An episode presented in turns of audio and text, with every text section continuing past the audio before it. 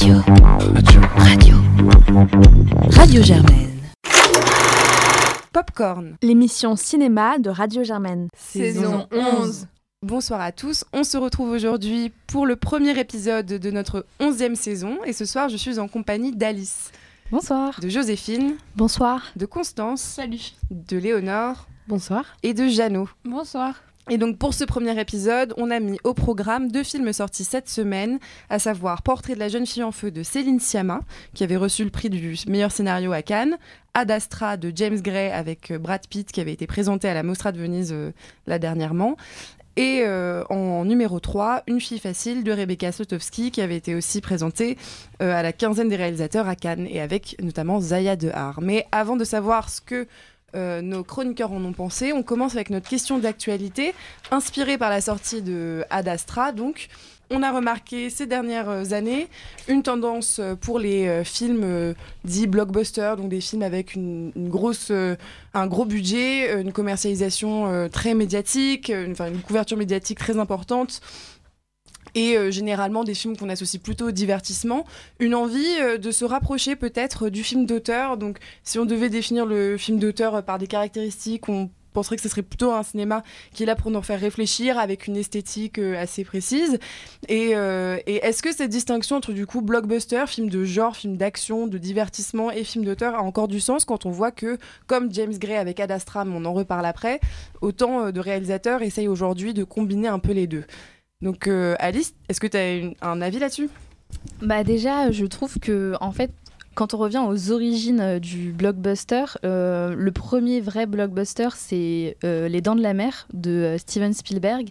Et en fait, au début, les blockbusters étaient quand même portés par justement des auteurs de, de cinéma. Il est vraiment considéré dans le cinéma américain comme un auteur, dans le sens où il a des, des thèmes forts qui reviennent d'un film à l'autre, où on peut identifier son cinéma à la fois formellement et sur des thèmes de fond. Et donc c'est vrai que en fait, moi quand je réfléchis à cette question, je me dis qu'à l'origine, euh, le film de blockbuster n'est pas forcément très éloigné euh, de, cette thématique de l'auteur. Parce qu'on avait aussi des films comme euh, à cette époque comme Apocalypse Now de Francis Ford Coppola qui est aussi un auteur majeur du cinéma américain qui était des blockbusters. Alors est-ce que peut-être on s'en est éloigné ces dernières années avec voilà des, grosses des grosses machines comme les films de super-héros, euh, euh, etc. Et euh, est-ce qu'on aujourd'hui on, y revient euh, un peu plus et notamment peut-être une volonté des auteurs aussi de, de eux faire des films un peu différents, un peu plus grosse envergure et de réutiliser aussi ces codes du blockbuster qui est maintenant enfin un genre bien bien installé. Je pense que oui, on peut on on peut euh, on peut se dire ça et moi euh, je je m'en réjouis plutôt parce que c'est des films que j'aime beaucoup voir au cinéma. Euh, quand euh, on a par exemple Christopher Nolan, qui est quand même euh, un des réalisateurs de, de blockbuster, on va dire, qui est le plus autorisant, euh, je trouve que ça fait des films de, de très bonne qualité. Euh, on a aussi le. Un, un réalisateur que j'adore, qui euh, est conçu beaucoup à Popcorn, qui est euh, Denis Villeneuve, qui euh, est lui aussi dans cette démarche. Il a fait Blade Runner euh, euh, 2000, euh, 49. 2049, voilà, récemment, qui était voilà aussi dans, dans aller dans les- une esthétique très particulière et pourtant faire un film large avec des thèmes de science-fiction, etc. Et, et moi, je trouve, je trouve cette approche intéressante et je me réjouis. C'est aussi ça dont on voulait parler, c'est qu'ils aient en fait une place dans les festivals de cinéma un peu auteur. C'est peut-être aussi ça qui est nouveau. Comme tu disais, euh, le, le Joker euh, était à Venise euh, cette année, ce qui est, euh, ce qui est assez surprenant. On Et à pas- remporter le prix en fait. voilà, et a remporté le prix euh, d'autant plus. Donc, euh, donc voilà, moi je trouve que c'est c'est un cinéma qui, moi, qui, me, que je- qui me plaît aller voir au cinéma et, et je suis contente qu'il soit un peu reconnu, peut-être aussi c'est ça qui est nouveau, par la sphère un peu auteur, festival. Léonore? Bah, je suis carrément l'avis de de- d'Alice. Je pense qu'effectivement, euh, à la base, le blockbuster et les films d'auteur étaient, étaient liés et se sont peut-être euh, éloignés. euh, alors peut-être par une crainte de, de, l'industrie du cinéma de perdre des spectateurs. Je pense, enfin à mon avis, j'ai pas les chiffres évidemment dans les yeux, mais euh, je pense que l'arrivée d'Internet, même le développement de la télé et l'arrivée d'Internet a, vraiment fait peur aux salles de cinéma en fait en se disant on va on, plus de sous en fait. Et donc je pense qu'il y a eu il y a une une volonté aussi de, de, faire des films où bah, on n'a pas vraiment besoin de réfléchir et on, on a juste euh, que de l'action pendant euh, une heure et demie deux heures. Et, et au final bon il y a eu il y a eu du public pour ça. Mais effectivement, je pense qu'on revient euh, à ce, qu'on a, ce qui a été fait au tout début, quoi, de, fin, de ce qu'a cité Alice. Et je pense que les, les- les salles se rendent compte aussi que ça marche aussi bien que, euh, qu'un gros film. euh, Après, je sais pas si ça marche vraiment aussi bien. On peut se demander les résultats de. Bon, Ad Astra, ça va, ça a bien démarré, mais euh, c'est pas les films après, du porteur Astra, commercialement. Je sais pas si on pourrait vraiment dire, on pourra en discuter après, mais que ce soit un film d'auteur, euh, comme on utilise cette expression habituellement. Je, je- je pense de toute façon que l'expression de film d'auteur euh, a, a un peu évolué par le fait qu'aujourd'hui c'est presque devenu parfois un peu péjoratif. Parce que c'est défini en fonction d'autres films. Et le film d'auteur, c'est le film en fait, qui a fait film chiant. voilà, un film chiant, un film qui a fait peu d'entrées. Et, euh, et pareil, le blockbuster, finalement, ça, ça peut très vite devenir un, un terme péjoratif euh, pour le film qui a fait plein d'entrées, euh, mais qui est un peu mainstream. Donc je pense que le problème aussi, c'est ce qu'on ce qu'on met derrière ces mots, euh, qui fait que bah, c'est en fait surtout très utile pour la critique. Et, euh, et du coup, on n'a pas vraiment de, de- de mots à mettre pour des films qui mélangent différents genres. Donc, euh, non, non, je pense, que- je pense que enfin, je partage votre avis à toutes les deux. Non, c'est vrai que intéressant c'est de, de se poser cette question, c'est de aussi sortir des catégories caricaturales parce que euh, le film d'auteur, en effet, avant d'être un film, bah, peut-être euh, avec euh, une caméra à l'épaule, un film euh, sur des thèmes sociaux, etc., c'est avant tout un film d'auteur. Enfin, textuellement, c'est euh, un auteur en fait qui, réalise quelque et- chose. et donc derrière cette notion, moi je trouve que ce qui est intéressant, c'est vraiment de se dire euh, quelqu'un qui a une patte, où en fait quand on voit son film, il y a des thèmes qui reviennent, il y a, il y a, des, il y a des, une, présence formelle, il y a une façon de travailler, et c'est vrai que peut-être de, de voir euh, des films justement euh, d'auteurs et de blockbusters dans, dans ce qu'on a de caricatural se rencontrer, ça nous permet de vraiment identifier en fait ce qu'est un, un auteur, parce que c'est pas seulement euh, euh, un, mec qui fait des films chiants quoi.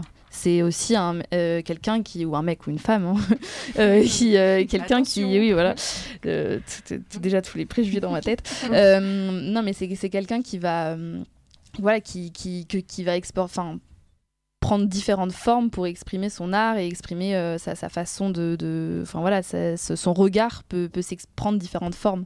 Euh, voilà. Après, ce qui est vrai aussi, c'est que dans euh, Blockbuster, on pense aussi, en fait, de manière générale, à des films de genre, du type film d'action, euh, sci-fi, etc. Et en fait, on se rend compte que ces films-là, qui ont pu être dénigrés peut-être par une critique un peu méprisante, qui justement était plus euh, friande de euh, films faits avec les moyens du bord et genre pas forcément avec tout l'amour des boîtes de production qui cherchent seulement à genre l'appât du gain, etc. et pas l'amour du cinéma. Bref, peut-être qu'on s'est rendu compte qu'en fait ces films-là ont quand même joui d'une aura qui font qu'ils sont devenus des références. Et ces références, elles se basent sur le fait qu'il y a une, une esthétique qui a été utilisée, euh, sûrement qu'il y y a des dialogues ou un scénario qui a été écrit qui a séduit un grand nombre de personnes qui font qu'ils s'y sont attachés. Et je pense que le fait qu'on parvienne aussi avec ces films à créer des communautés, presque des fanbases, en fait c'est quelque chose qui fait que le blockbuster devient une... certains blockbusters en tout cas deviennent des références euh, louables du fait même de l'aura dont ils jouissent en fait. Oui, après, est-ce que ces blockbusters-là euh, sont ceux qu'on appelle des, des blockbusters euh, d'auteurs euh, Moi, je trouve un peu moins. Je vois, Star Wars. je vois difficilement une fanbase. Bah, tu trouves que pour toi, tu considérais que Star Wars, c'est euh, un blockbuster d'auteur? Moi, je sais même pas qui est le réel. bah, les, les, pr- les premiers, euh, oui. Bon, après, il y a Ouais, les y, a Star Wars Disney. Oui, où bah là, justement, c'est- George Lucas, c'est vraiment ça. C'est la naissance du, du, Ouais. Du blockbuster. du- du Mais les- blockbuster les- les par un premiers, auteur. Quand tu vois ces films à George Lucas, il y a des trucs qui reviennent. Mais aujourd'hui, ce qu'est euh, Star Wars, quoi. Pour moi, c'est, on est justement parti de, de, ce, de ce film autorisant, hein, qui est un blockbuster, pour aller vers quelque chose de pas forcément de purement commercial, ça peut avoir des qualités, mais je vois plus la vision d'un auteur aujourd'hui derrière euh, Star Wars. Je vois en effet une, une fanbase, euh, voilà, mais En somme, euh, peut-être qu'il n'y a pas de distinction entre films de genre et films euh, de divertissement à faire, mais juste entre les bons et les mauvais films.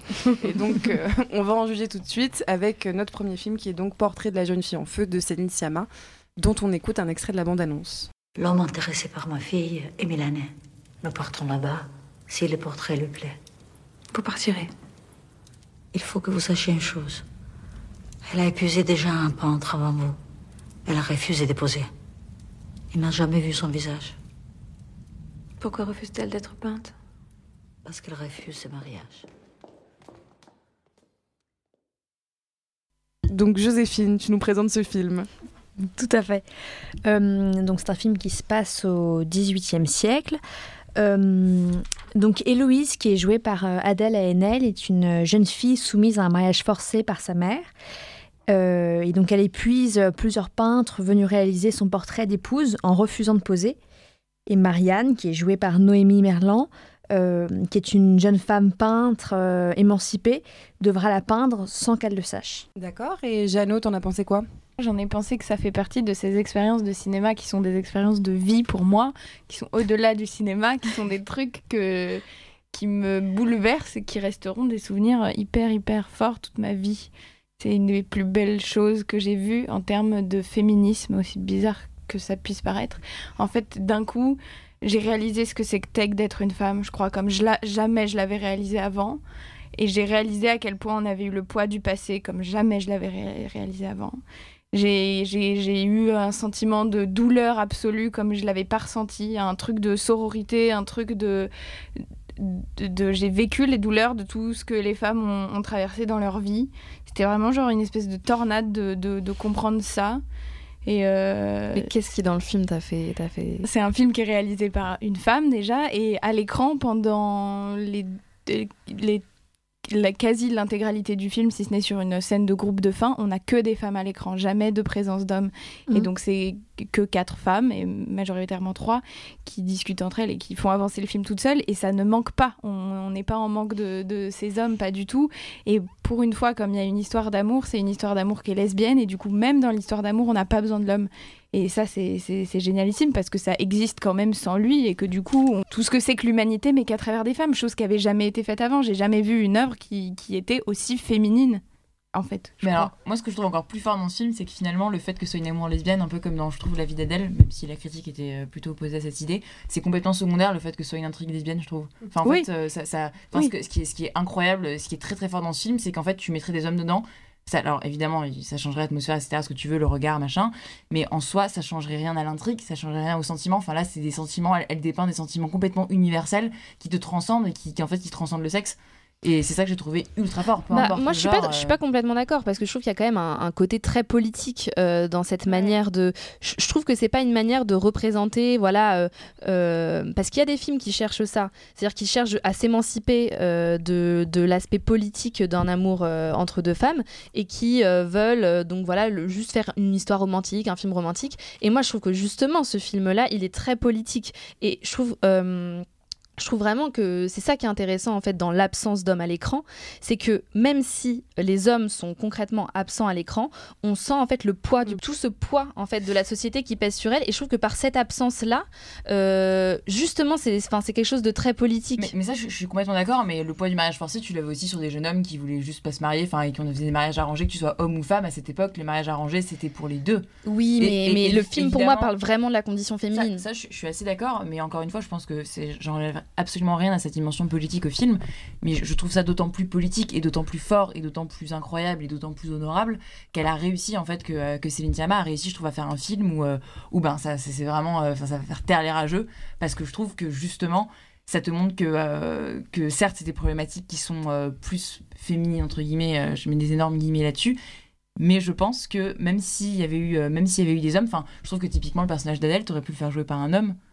Bah non, pas du Bah tout. non. Moi, je trouve que Mais oui, pas c'est ça. du tout. Au contraire. Ah, moi, je trouve que ça aurait Bah, c'est le ça- ça sujet, aurait- c'est ça aurait l'amour, euh, c'est l'amour entre deux femmes. Tu peux pas dire que le, le, le enfin pour moi, qu'est-ce euh, que, qu'est-ce que ça aurait Alors, je suis d'accord qu'il y a tout le, le, le, le côté euh, complicité féminine, sororité que tu n'aurais pas retrouvé s'il y avait eu un homme. Mais juste pose-toi Bah, la question de qu'est-ce qui se serait passé, qu'est-ce que ça aurait changé à bah, c'est juste le sujet Tout, du film. Tout, tout.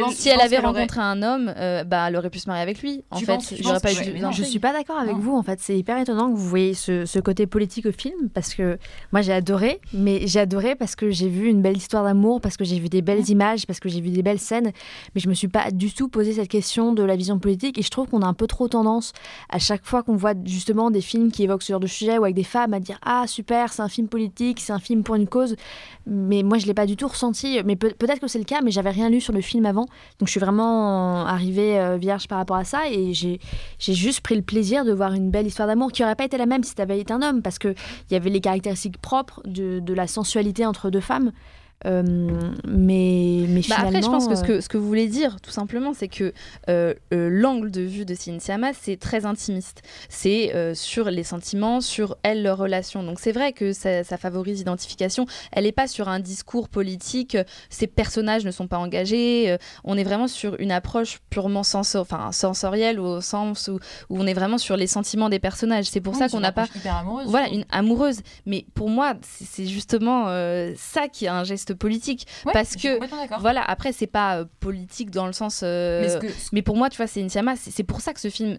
Enfin, l'énorme qualité de ce film, pour moi, c'est clairement même un film historique qu'une femme réalisatrice, et je trouve que c'est très important de remettre le contexte quand même là-dedans, qui est une des femmes réalisatrices françaises les plus engagées euh, pour tout ce qui est euh, des, bah, La des cause causes LGBT, LGBT, etc. Et c'est pas anodin. Et, euh, et le fait qu'elle fasse un film sans homme sur une histoire d'amour avec des thématiques abor- abordées telles que le mariage, telles que la pression familiale, telles que euh, l'avortement, euh, pour moi, c'est pas du tout. euh, Enfin, oui, elle, elle met au centre l'amour parce que voilà, c'est ce qui, c'est ce qui l'intéresse, c'est ce qui est, c'est ce qui est beau dans la vie et c'est ce qui aussi nous relie et voilà, c'est un message fort. Mais, mais le film est, est purement politique et, rien, en- et rien moi, que. j'enlève vraiment pas le côté, en- vraiment pas le côté politique. Je sais pas si vous avez vu Embrasse-moi, de, de- c'est Embrasse-moi, ouais, de, de Cyprien Vial, où c'est une comédie romantique, enfin une histoire d'amour lesbienne, où en fait il reprend tous les codes de la comédie romantique française typique, mais un couple, un couple lesbien. Et moi j'ai trouvé ce film archi fort parce que c'est le droit à l'indifférence. En fait, on s'en fout que ce soit de nana. Oui, Mais mais, là, sauf que là, pour moi, c'est pas, pas du tout cette approche. Là, c'est pas moi. du tout Ouais. pour moi cette approche. Céline Sciamma, c'est pas la du tout même, je, la trouve quand même comparable parce qu'encore une fois, je trouve que, enfin, alors peut-être que j'ai une sensibilité de, femme, pardon, je, mets des guillemets pour ceux qui ne voient pas, euh, euh, qui, fait que, euh, que, que je pense ça, mais j'ai eu la naïveté de croire qu'en regardant ce film, je me dis un mec qui le regarde, il ressent la même chose que moi. Mais oui, mais, Mais ça, ça n'empêche pas que le film soit politique, qu'un mec mais, en- s'identifie. mais encore une fois, je dis qu'il est très politique. Hein. Je, je, je dis vraiment pas le contraire.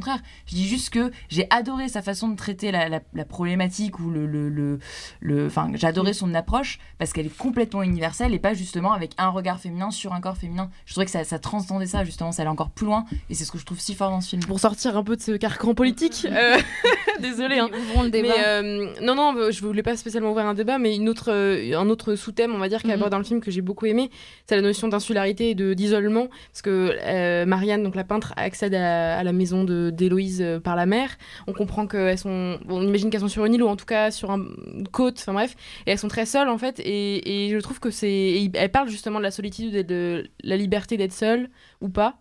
Euh, et ça, c'est un, un- un des moments du film que j'ai trouvé à chaque fois euh, très bien abordé et, et- et, hum, picturalement euh, intéressant. Bah, mais je, voilà. pardon. Vas-y, vas-y. Non, mais c'est bien que tu, que tu utilises le mot euh, pictural, puisque j'en viens euh, à, mon avis sur ce film. En fait, le plus gros point noir de ce film pour moi est que c'est un film où, évidemment, il va s'agir de peinture, et dès lors qu'il nous est donné à voir de la peinture, c'est très mal fait. C'est très moche ce qui est fait, genre picturalement parlant. Bon, alors là, C'est tableaux- subjectif non, avis. mais c'est des tableaux devant les. Enfin, je veux dire, euh, c'est- tu penses aux tableaux du 18e siècle. Ah, c'est ça, pas ingre, mais bon. Oui, mais ju- justement, mais juste- elle, elle, elle le dit que euh, les femmes, euh, on leur laisse uniquement les portraits qui Oui, sont oui, pas, oui. c'est pas des grands chefs-d'œuvre, euh, c'est pas le, c'est pas l'objectif. Et je trouve je que les tableaux sont fait, marquants. Oui, les tableaux sont Plus ils, beaux, quand même. plus ils se mettent à ressembler euh, au modèle, plus il se passe quelque chose de fort. Donc je trouve que c'est pas non plus des tableaux qui sont inintéressants ou. euh, Bah, En ce qui fait, est euh, j'aurais- troublant, c'est son- cette image du portrait de la jeune fille en feu. C'est Oui. ce, c'est ce tableau-là qui est beau. C'est cette image-là.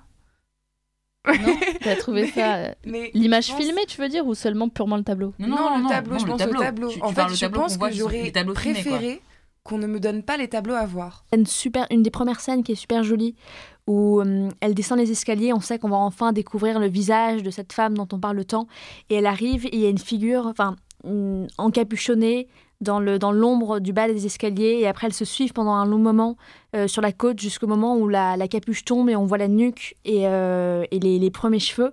Et c'est hyper sensuel. Moi c'est une scène qui m'a vachement marqué mais il y en a plein qui sont très belles comme ça Euh, la, la scène euh, bon la scène finale que je peux pas que je peux Mhm. pas décrire mais qui est- c'est vraiment quand je l'ai vue je me suis dit j'adorais avoir filmé une scène comme ça.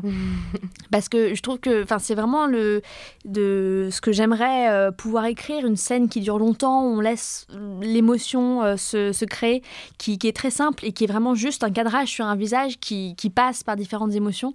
J'ai trouvé ça vraiment incroyable Moi, euh, je, voudrais pas. j'ai beaucoup aimé ce film. hein. Comme je vous dis, je trouve que c'est un film historique, mais justement sur la mise en scène, moi, j'ai été un peu frustrée. Je trouve que c'est un film qui est brillamment écrit, vraiment.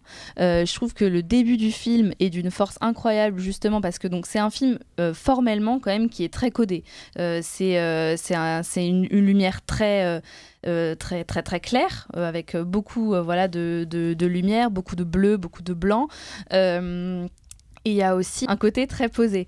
Euh, ça, vient du thème de la peinture, parce qu'on est donc euh, un artiste qui pose, euh, et il y a quelque chose de très statique dans le film. Et, et Sciamma aime beaucoup bien composer ses plans, il y a un côté très symétrique, voilà, ça c'est très géométrique quasiment, j'ai trouvé. Et je trouvais que c'était intéressant dans la, première partie du film, parce que en fait, au-delà de, ce cadre qui est un peu, pour moi, qui représente plein de choses, qui représente le cadre de la société, qui représente les interdits, qui représente la politesse, euh, qui, représente euh, aussi le fait qu'elles se connaissent pas très bien, la gêne, ce cadre voilà euh, formel qui vient qui vient manifester ça. Je le trouve très fort au début parce que au-delà de ça, dans les jeux de regard entre les deux actrices, il y a une sensualité qui se dégage, un désir qui est assez incroyable. Mais je suis déçue par l'envol en fait de cette relation amoureuse. Je trouve que cette relation amoureuse, elle aurait mérité une, une mise en scène plus souple, plus charnelle, plus plus plus chaleureuse sur la deuxième partie du film. Je- je- J'ai trouvé que en fait c'était c'était trop plat. Euh, après, toujours elles s'embrassent, elles sont en, en symétrie euh, dans, dans l'écran. Euh, j'ai trouvé ça trop ordonné et, et moi j'ai alors que c'était un film fait pour moi vraiment et, euh, et en fait euh, et en fait j'ai été déçue par la, clinique, par la quoi. mise en scène de cet amour je trouve qu'il décolle pas assez qu'il est pas assez fébrile T'as vu euh, La naissance des pieuvres? Non j'ai pas vu Bah, la c'est naissance des pieuvres. c'est son tout premier film donc de, de sortie de la Fémis, dont elle avait écrit, écrit le scénar, et qui raconte le- les, les balbutiements d'une histoire amoureuse entre deux toutes très très très jeunes femmes, plutôt jeunes filles d'ailleurs. Et, et moi je trouvais ça génial ce film parce que t'as un, un peu l'impression que la, un peu affolant aussi parce que j'ai envie qu'elle en fasse d'autres. Et t'avais un peu un côté la boucle est bouclée parce que t'as l'impression qu'elle revient à ses premiers amours, euh, à cette, euh, à cette, cette- cette un peu même mise en scène qu'elle a dans son tout premier film que je vous encourage vraiment à voir parce que c'est l'un des plus beaux films que j'ai vu. Moi, j'ai pas du tout aimé. Ah ouais? Non mais Ah, parlons de Portrait de la jeune fille en feu tout ça et, pour dire et du coup, ça, ça- ça- c'est assez intéressant dans, dans, dans, bah, dans, dans cette œuvre de, de Siama parce qu'elle retrouve encore la même thématique et dans cette approche que moi j'ai trouvé très fine, justement, très pudique très dans la, dans la retenue, mais justement très forte. Et moi, jusqu'au, pas jusqu'au bout, mais pendant les trois quarts du film, je me suis dit, est-ce qu'elle va nous donner à voir ou pas cette relation amoureuse? Est-ce qu'on va rester dans un truc complètement pudique où en fait il va rien se passer, elles vont repasser chacune de leur côté et euh, on saura jamais? Et ça, j'ai trouvé ça justement très fort parce que jusqu'à, jusqu'au moment où elles s'embrassent, moi, j'ai cru qu'il allait rien, se passer. J'étais d'ailleurs un peu frustrée parce que je m'attendais à ce qu'il se passe rien et j'étais un peu pas contente dans mon siège parce que j'avais envie de le voir. Mm. J'ai envie qu'on me le donne à voir. Ouais, et ça, moi j'aurais aimé le voir différemment j'aurais aimé le voir plus plus fort enfin plus fu- sulfureux plus proche des plus proche d'elle plus Moi, je, moi, je trouve qu'au contraire, justement, c'est parce qu'il y a ce recul et, ce, et cette pudeur et ce, et, et ce, ce- ce truc assez lisse presque clinique comme tu dis que je trouve qu'on peut se faire traverser par tout le reste des émotions et qu'on peut justement les subir. Sinon ce serait trop. Sinon ce serait le bazar. Alors que là ça te permet euh, ça te permet d'apprécier chacune des, des scènes dans sa lenteur et dans tout ce qu'il y a derrière. Moi je trouve qu'il y a quand on connaît un peu son travail et son engagement politique, ça respire elle, ça respire les actrices, ça respire euh, ce qu'elles sont comme femmes, ça respire euh, ce truc de ce mouvement féministe aujourd'hui dont on entend parler partout. Et là, c'était c'était ça, c'était redonnez-nous notre place, laissez-nous vivre là où on est, regardez tout ce qu'on a traversé comme violence, et, et- voilà, et on est plus forte que tout. Pour moi, cette posture et ce- ce- cette lenteur et ce cadre, c'était aussi on, on a tenu et on est plus forte et on est au-dessus. Et justement, il n'y avait pas de bal- balbutiement parce que aussi dans leur amour, c'est un amour qui est ultra sain et, et c'est un amour qui est lesbien. quoi. Mm. Et l'amour lesbien, ça n'a rien à voir avec l'amour hé- hétérosexuel. Et je trouve que là-dessus aussi, et bah, c'est vachement bien traité parce que quand tu connais l'amour lesbien, tu te rends compte de toutes ces subtilités-là, de ce que c'est qu'être femme à femme dans un couple. Et là-dedans, bah, c'est. C'est ça, c'est ça, on le voit. Et justement, c'est pour ça que quand vous dites on aurait mis un homme, ça aurait été la même chose, pour moi, pas du tout. Il y aurait eu beaucoup plus de violence, de... Enfin, en tout cas, il y aurait eu d'autres sentiments qui, qui là, étaient pas là. Et justement, Xavier Dolan disait c'est un film dans lequel on est confortable et on se sent bien. Et ben moi, j'ai senti ça aussi. J'ai senti un truc de, un truc de femme, quoi. Un truc maternel, un truc euh, d'amour inconditionnel, un truc... Ah, donc euh, la maternité, c'est un truc de femme. Ouais, euh. Non, non, Non, un truc, euh, non, non. un truc englobant. Enfin, je sais pas comment dire, un truc... euh, Moi, je trouve Je que c'est plus un, film vraiment d'artiste où vraiment on sent sa réflexion littéraire, on sent, euh, on sent son, ce- ses envies euh, formelles. Je trouve qu'en effet, c'est un, un vrai beau portrait de elle aussi en tant que femme artiste, euh, les sujets qu'il apporte, etc. Mais je trouve que c'est moins un film vraiment sur euh, le sensoriel et, et, Oui, et, oui, et c'est oui. plus un film pour moi, voilà, plus intellectuel. Euh, et je trouve que dans la représentation d'un amour qui s'envole, j'aurais aimé quelque chose d'un peu plus, euh, voilà, d'un peu moins statique, mais je comprends cette image de force. La, la critique que la critique que tu fais euh, sur, sur ce cadre qui est trop hum, qui est trop enfermant, moi j'ai surtout Pardon, je l'ai surtout ressenti sur la première partie. Sur la deuxième partie, ça m'a pas gêné, mais sur la première partie où euh, j'ai trouvé qu'il y avait beaucoup, une sorte de, de, de méthode répétitive qui s'était mise en place, de laisser trois secondes entre chacune des répliques, et qui, je pense, peut être intéressant dans certaines répliques, quand les silences sont habités, quand ils veulent dire quelque chose. Mais là, on avait l'impression qu'on leur demandait vraiment, euh, bah, tu comptes dans ta tête, et puis après, tu prends la parole, et c'était trop répétitif de d'avoir euh, ce, cette, cette lenteur. Et, euh, et à partir du moment où il a commencé à se passer quelque chose de fort entre elles, je trouve que les silences ont commencé à être habités. Et là, finalement, euh, toute cette, euh, cette rigidité, euh, là, moi, je l'ai moins senti. Mais au début, j'ai trouvé ça un peu difficile. D'ailleurs, je, je trouve que l'amour euh, naissant entre elles, je, le savais parce que j'avais vu la bande-annonce, mais je le sentais pas du tout. Bon, eh bien, vous irez en juger par vous-même en courant voir du coup Portrait de la jeune fille en feu, parce que même si certains détails sont à déplorer pour certaines de nos chroniqueuses, il reste quand même un film inévitable Absolument à voir. et vraiment euh, essentiel. Donc on passe à notre deuxième film de la semaine, qui est donc Ad Astra de James Gray, et dont on écoute tout de suite une partie de la bande-annonce.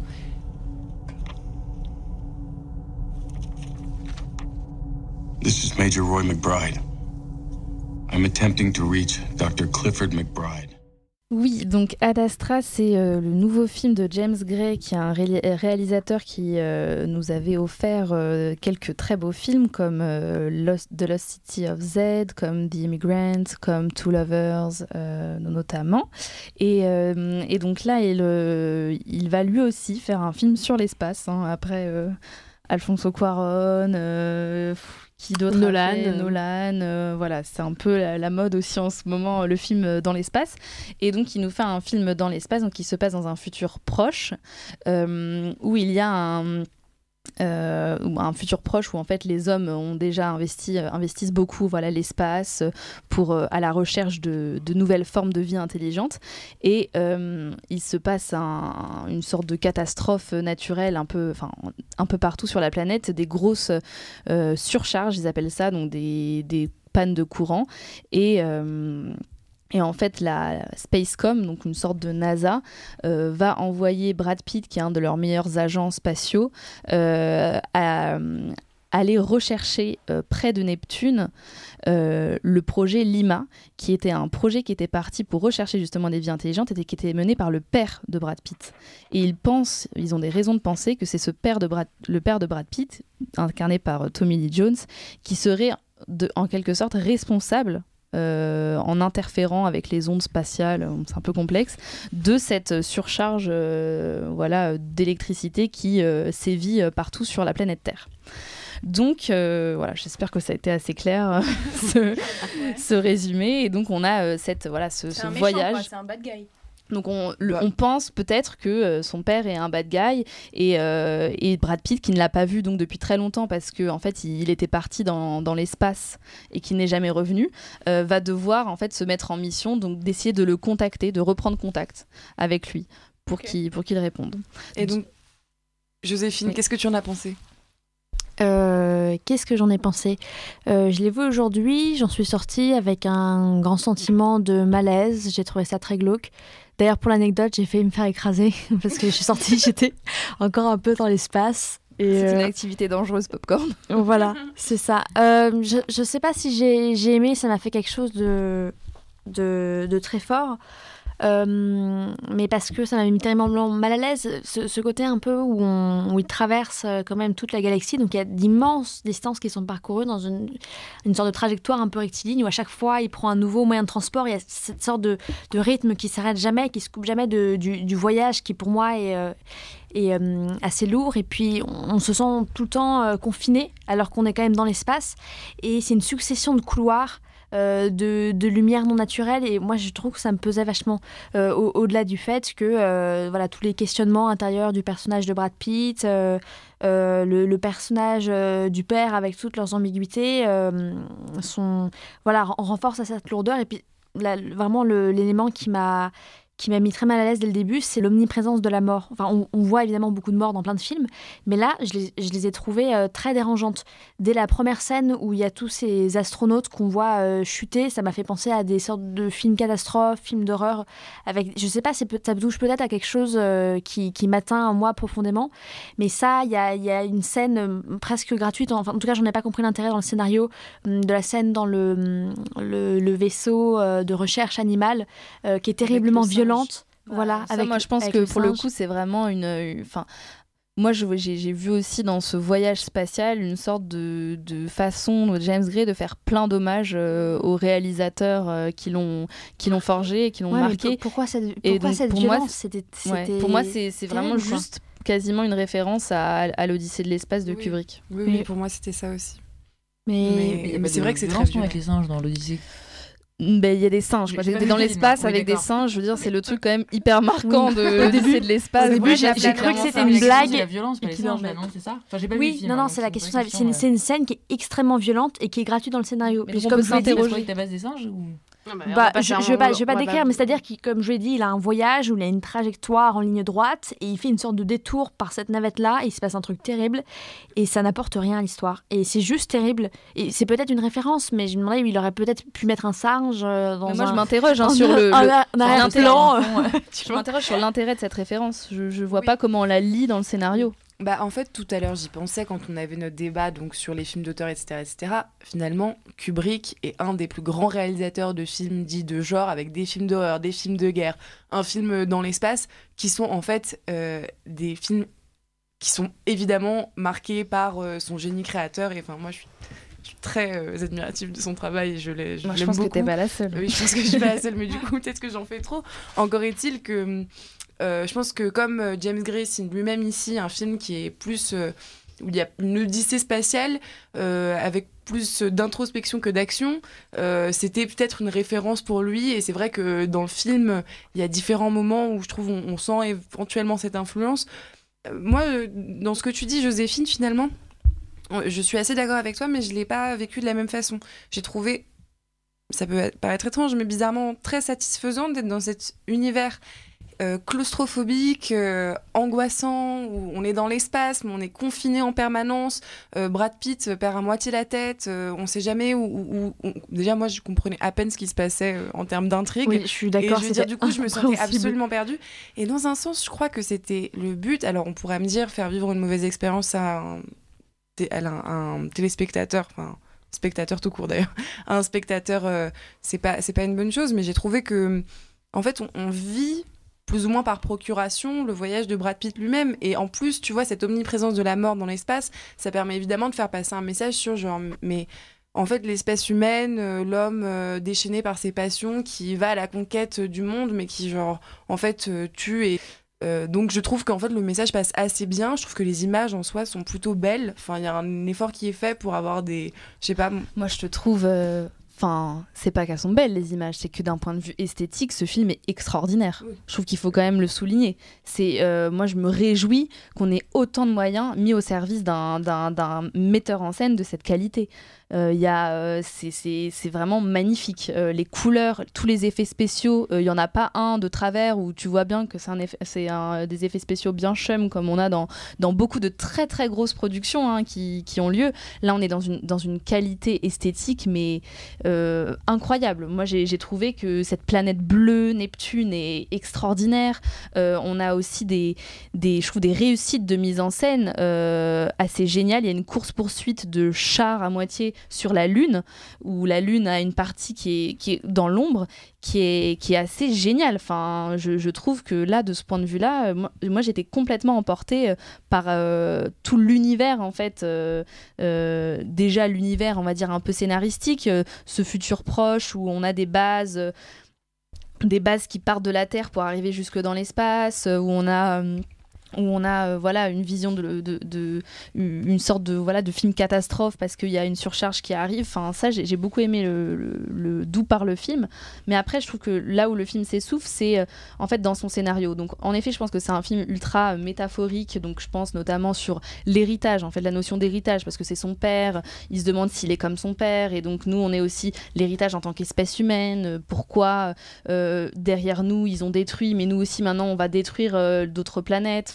Il y avait toute cette réflexion autour de qui on est et où est notre place euh, et comment on peut se distinguer de notre héritage euh, ou de notre nature. Enfin, il y avait un peu ces réflexions-là qui sont en soi intéressantes, mais j'ai pas trouvé que le film réussissait à vraiment euh, me transporter dans cette réflexion métaphysique.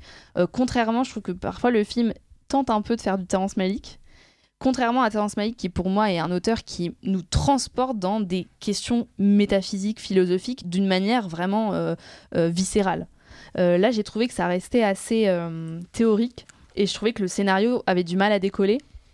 Et moi, en fait, j'ai trouvé ça assez simple. Cette histoire de bon, son père, il est triste, son père est parti, les, gens, en fait, euh, ton père a tué mes parents, enfin, sans spoiler. Et j'ai trouvé que cette intrigue-là euh, était en fait assez caricaturale et j'ai trouvé qu'elle aurait pu euh, être un peu plus dense euh, et gagner, euh, gagner un peu en matière au fur et à mesure du film. Je trouvais que finalement, j'étais un peu déçue par la résolution des choses. Ouais, la, la- la morale finale, mais j'ai lu un truc où il disait qu'ils avaient enregistré plusieurs fins et que c'est peut-être la, la- la fin la plus euh, moralisatrice qui a été choisie, mais que c'était peut-être pas l'intention euh, première du réalisateur. Mais euh, oui, c'est vrai que la morale de fin. Et- Ça reste son film, donc euh, en soi, si c'est ça qu'il a choisi, c'est que. Bah non, non, non, oui, mais il y a euh, peut-être un jeu des le- producteurs euh, qui. Aux États-Unis, c'est le final cut, c'est pas le director's cut. euh, Et- C'est contrairement en France où c'est interdit. Cela dit, juste pour finir et rebondir sur ce que tu dis, Alice, peut-être que en fait le film a le défaut de ses qualités, c'est-à-dire qu'on a des images qui sont très très très belles et qui sont pas forcément au service d'une histoire qui soit extraordinaire. Et du coup, c'est vrai qu'il y a des moments où on se sent pas atteint parce qu'on se sent plus dans une pub pour l'iPhone que dans vraiment un, un film. Et Il y avait un euh, peu, co- un peu un côté placement de produit. Non, mais oui, un les peu. Nike euh, du, Ouais. du mec, à un moment, je trouvais qu'on Ah les voyait vraiment. J'ai pas fait attention. Mais- Franchement, je suis Bah quasi alors. sûre, je suis prête à le signer, que c'est Nike qui a fait les, les chaussures du, du, du- À un moment, elles sont vraiment au milieu de l'écran, on voit que ça. euh, donc, euh, dis, mais Tu bon, jolies chaussures du coup. Je ouais, me- ouais, ouais, tu te dis ça. je me permets quand même de faire une dernière euh, opinion euh, sur le film, c'est que Brad Pitt est quand même sensationnel. Ouais, Ah, Brad Pitt est extraordinaire. extraordinaire. Bon, Alors- je pas jusqu'à là quand ah même. non, ah mais excuse-moi. Euh, Calmez-vous. Il Non, est dans une précision de son jeu quand même. euh, incomparable sur des avec n'importe qui à l'heure actuelle, moi je trouve, mais j'étais mais Enfin, il- je, je trouve qu'à chaque fois, on, on loue un peu euh, les acteurs euh, qui jouent euh, les personnages qui n'ont pas de sentiments. Donc, c'est-à-dire que avoir un visage euh, qui, ne, qui ne bouge pas, qui n'est pas traversé par des émotions, ce qu'il est pour toute la première partie du film, je trouve que c'est un peu facile. Je sais pas, on a dit la même chose de, je sais plus, dans, dans Drive de Ryan Gosling en disant waouh, on l'a découvert, c'est un acteur super. Enfin, je veux dire, à part, à part f- ne faire une poker face pendant tout le film et ne pas bouger Justement, son il- visage, c'est pas du jeu d'acteur, c'est quasiment du non-jeu. Il est filmé de très près et je trouve qu'il y a plein de mini rictus dans son visage, un tremblement de la bouche, euh, un Vers- tremblement de l'œil, Vers la fin du hyper subtil. vers la fin du film, du coup, euh, c'est- touchant, mais très le fort. début, euh, Non, moi, du- Bon, bon. On faites-vous votre voir, avis ouais, au sujet de Brad. Pitt, au sujet de Ad Astra. Et on passe au troisième film, du coup, de cette semaine, Une fille facile de Rebecca Zlotowski, dont on écoute tout de suite un extrait de la bande-annonce. Joyeux anniversaire, ma belle. Merci. Bonne année. Sophia Qu'est-ce que t'as changé? Ma petite cousine chérie. Ah, comme on est bien. Toi, tu sais ce que tu veux faire? Oui, comédien.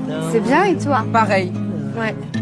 L'hôtel qui vous a appelé pour ton stage? Laisse-moi vivre un peu. Et donc, Constance, c'est toi qui nous le présente.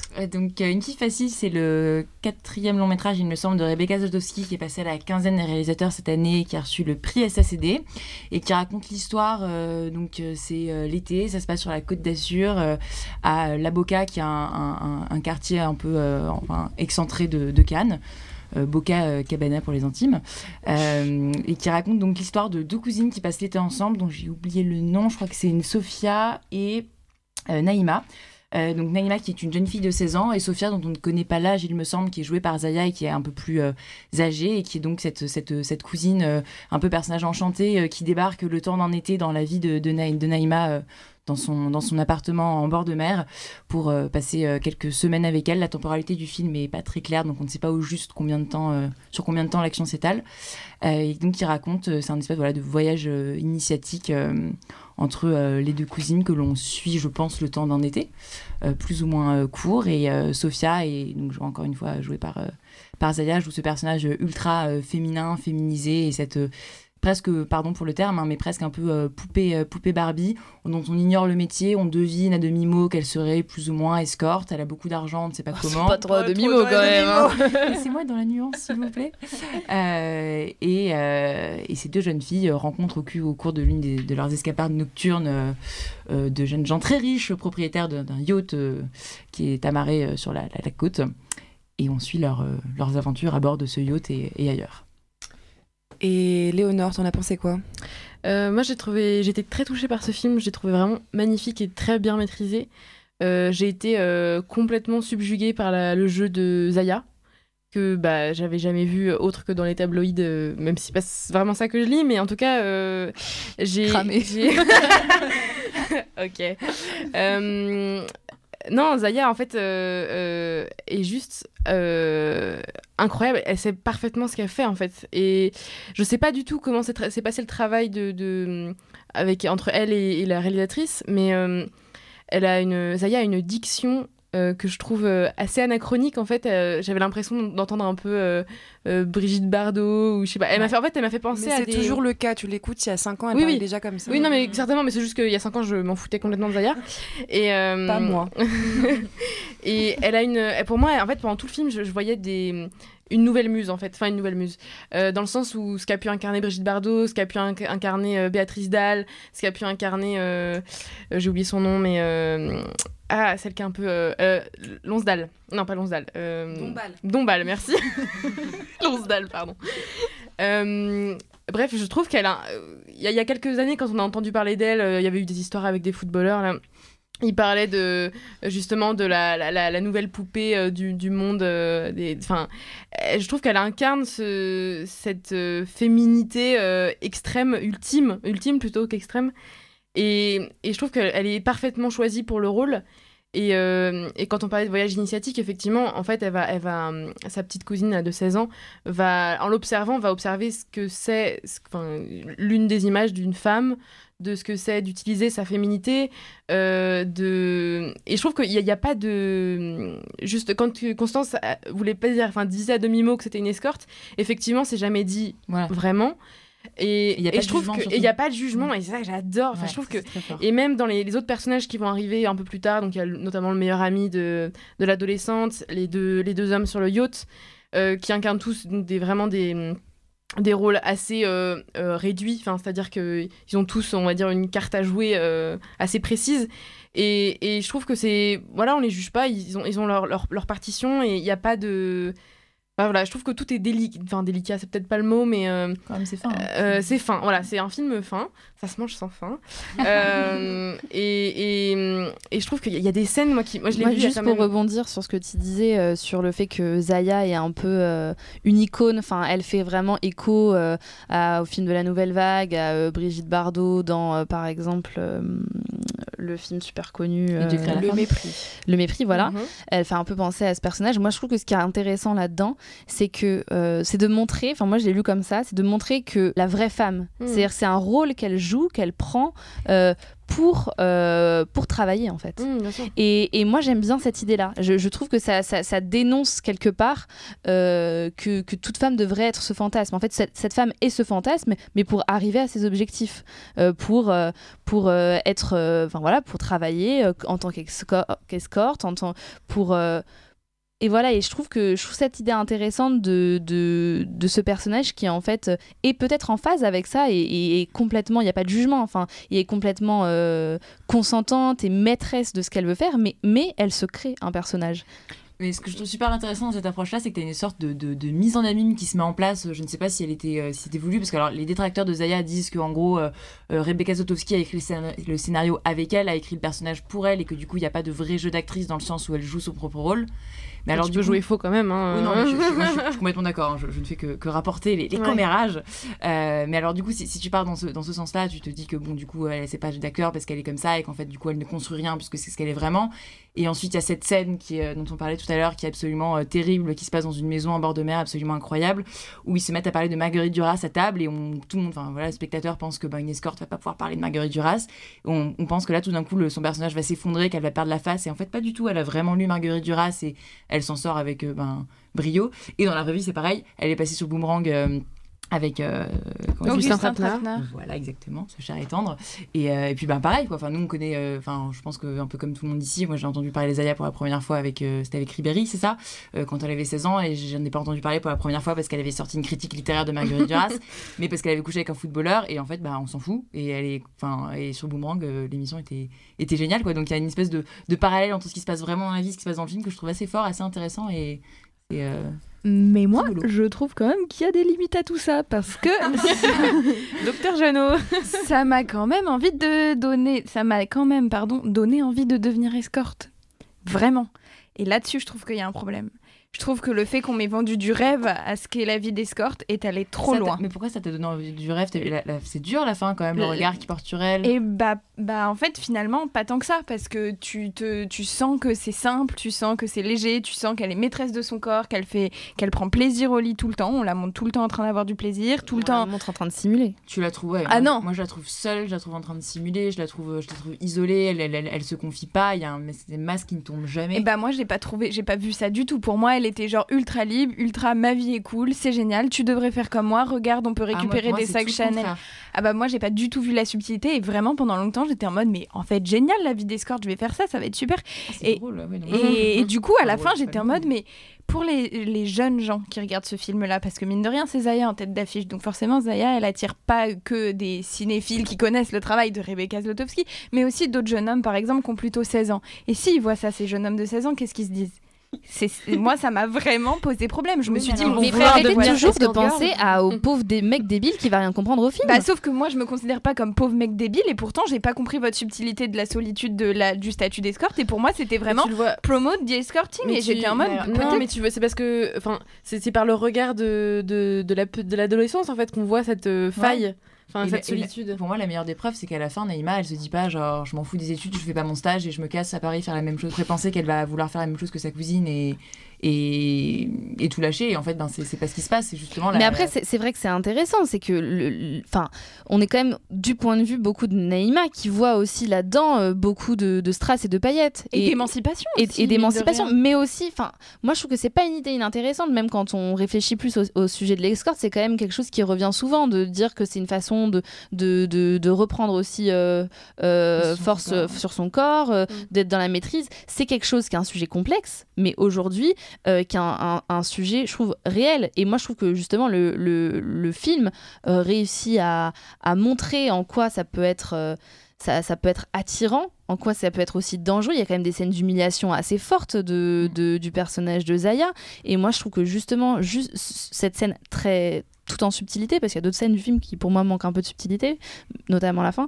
Mais, euh, mais cette scène où juste elle a dit j'ai envie d'être seule et où elle part comme ça sur la truc, sur, sur la croisette, je la trouve très forte. Oui, mais par exemple, pour moi aussi, ça aurait été très fort. Et si le film avait fini sur cette séquence-là, j'aurais trouvé le film avec beaucoup plus d'ampleur, beaucoup plus de force. Et Moi, au ça, je suis d'accord avec toi. Et au moins, on aurait compris qu'il y avait de la nuance dans le statut de dans le statut d'escorte et dans Le cette. film aurait pu se terminer là. Si euh, c'était terminé là-dessus, je vous aurais rejoint, j'aurais trouvé ça super, je me serais dit qu'il y avait de la nuance et que, et que vraiment c'était pas si facile tous les jours et que, et que c'était quand même une femme forte et qu'on lui laissait sa place avec ses, ses différences. Mais là, le fait de retourner sur des flashs de l'été qui montrent que des moments de joie, comme un petit souvenir, donc toute la dernière séquence avec les petits flashs au montage de comme un doux rêve qui s'achève et, euh, et Naïma qui repense à tout ça et qui se dit vivement l'été prochain avec son sac Chanel, c'est passé à côté de tout ça justement. C'est c'est retombé dans la facilité du Mais truc comment de. la fin, du coup, enfin la fin, le, le- le chemin que Naïma décide de prendre, en dépit de la facilité qui s'offre à elle et de l'exemple qu'elle a, de, de pas suivre cet exemple? Non, franchement, il n'y a pas, il y a pas, des- il y a pas assez d'éléments euh, pour dire ça. Ça montre que c'est, ça montre quand même que c'est violent. Même la scène dont on parle de, de, de déjeuner où elle doit Ouais, prouver qui elle est, euh. euh, que Marguerite Le Duras. Je veux dire, c'est très violent cette scène. Mais de fait, euh, bah, moi j'ai pas vu le film, mais de ce que j'entends, donc il y a un certain nombre de parallèles qui sont faits entre du coup le personnage de Zaya et bah, Zaya qui l'incarne. Et de fait, à ce moment-là, si tu te penches sur euh, les cinq dernières années, la façon dont Zaya a été traitée dans les médias, sur les réseaux sociaux, sur Internet, à la télé, tout, tout ce que tu veux, tu verras toute la haine qu'elle s'est prise. Et à ce moment-là, tu diras, et tu te rends compte aussi qu'elle est plus escorte aujourd'hui. Donc tu oui, vois, peut-être que l'urgence, c'est pas de montrer que euh, l'escorte. Peut-être que l'urgence aujourd'hui, c'est pas de montrer que l'escorte c'est mal, entre guillemets, ou ça peut être dangereux, parce que c'est quand même l'idée dominante.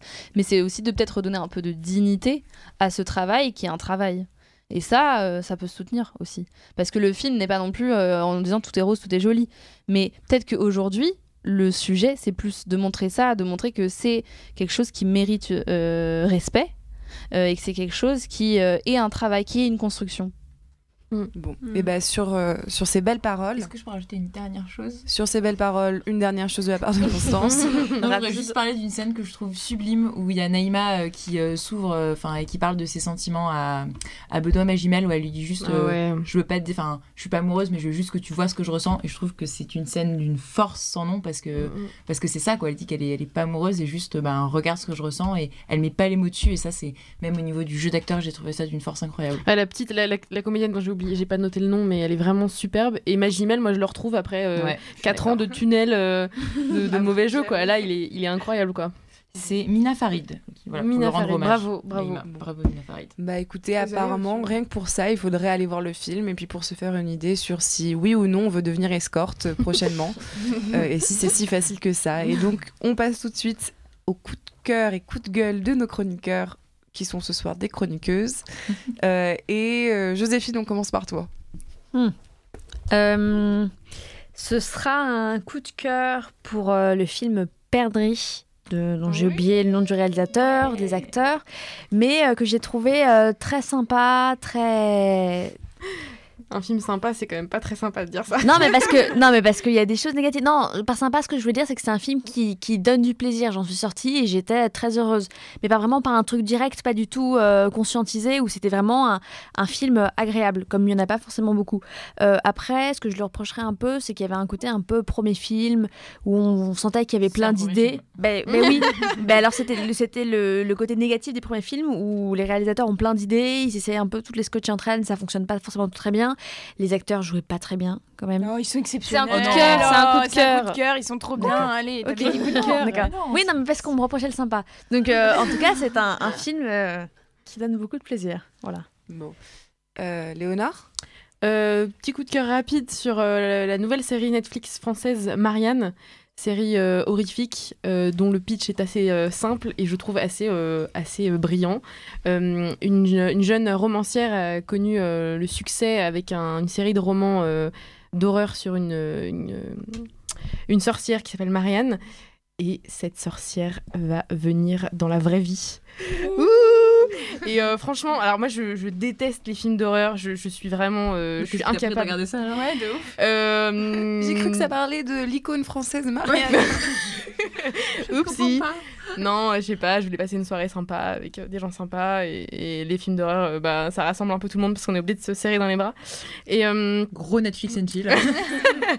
On ne veut pas euh, savoir euh, le reste de la soirée, Léonore. je ne vous dis pas. Et, euh, et, et franchement, bon, même si euh, je mets quand même ma main devant les yeux parfois parce que je, je reste moi-même, mais Mhm. euh, je trouve que le, le, le, le- c'est- vraiment une- très bien écrit. Euh, c'est réalisé par l'auteur du scénario dont j'ai pas retenu le nom. Et, euh, et, vraiment voilà l'histoire vient tient vraiment debout. J'ai pas encore fini la saison. Euh, les comédiens mais c'est enfin vraiment ils, sont tous dans un rôle euh, parfait. Euh, on retrouve on ne retrouvera, je ne retrouverai pas le nom du comédien. Euh, bref, tous les comédiens sont vraiment très très bons et, euh, j'ai hâte de voir euh, ce que ça va donner sur la fin de la saison et j'espère une saison 2. Euh, bravo, bravo le cinéma français pour faire des films de genre. Bon. Constance?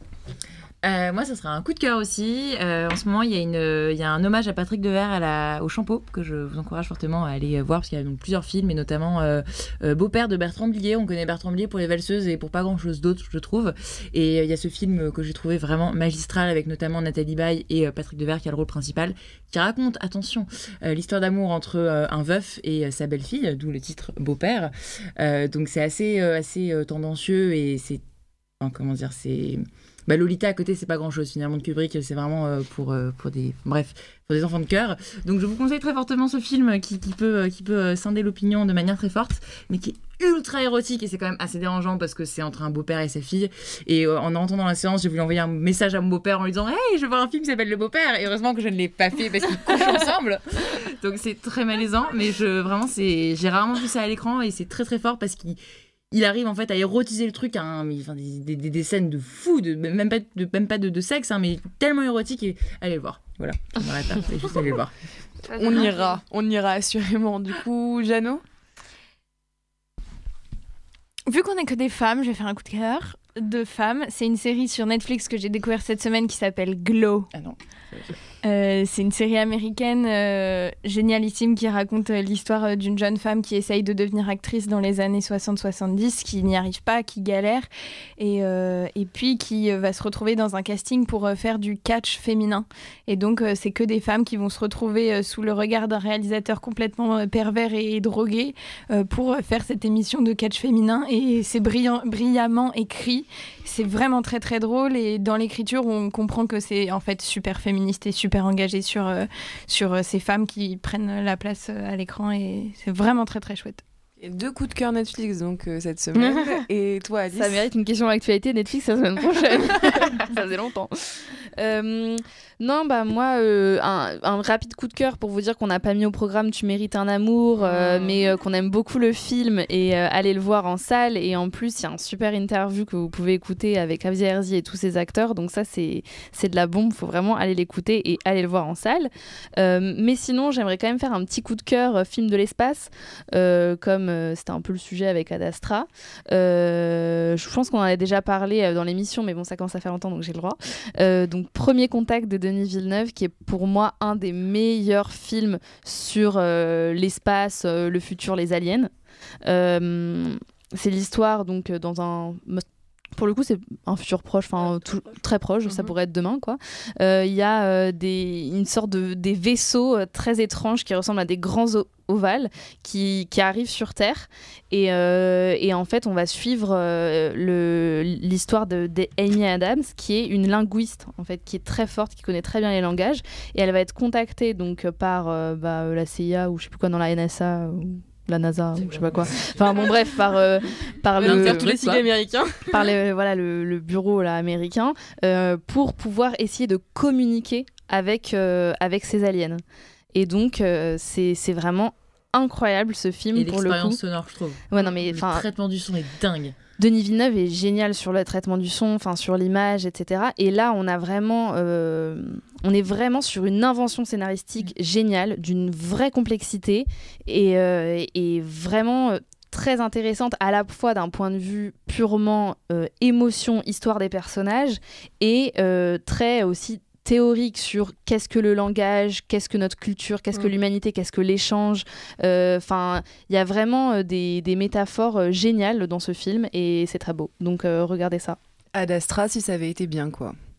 Ouais, c'est pas exactement les mêmes thèmes, mais voilà, si, vous vous attendiez à voir un bête de film avec Ad Astra, réconfortez-vous en regardant Premier Contact. Et toi, Bah, Jeanne? Euh, bah moi je crois que j'ai un coup de gueule parce que je suis un, Ah un ouais. être plein d'aigreur et de mépris.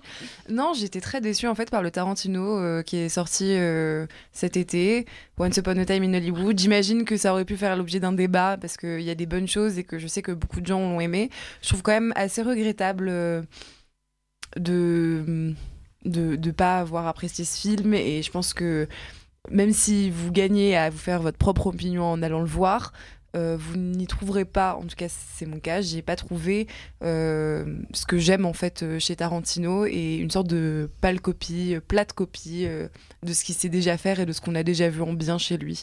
Voilà, donc Once Upon a Time in Hollywood, Smile est triste, mais euh, bon, ça je mets ne- smiley cœur, hein, mais bon. ça m'empêchera pas. pas Tarantino normalement donc.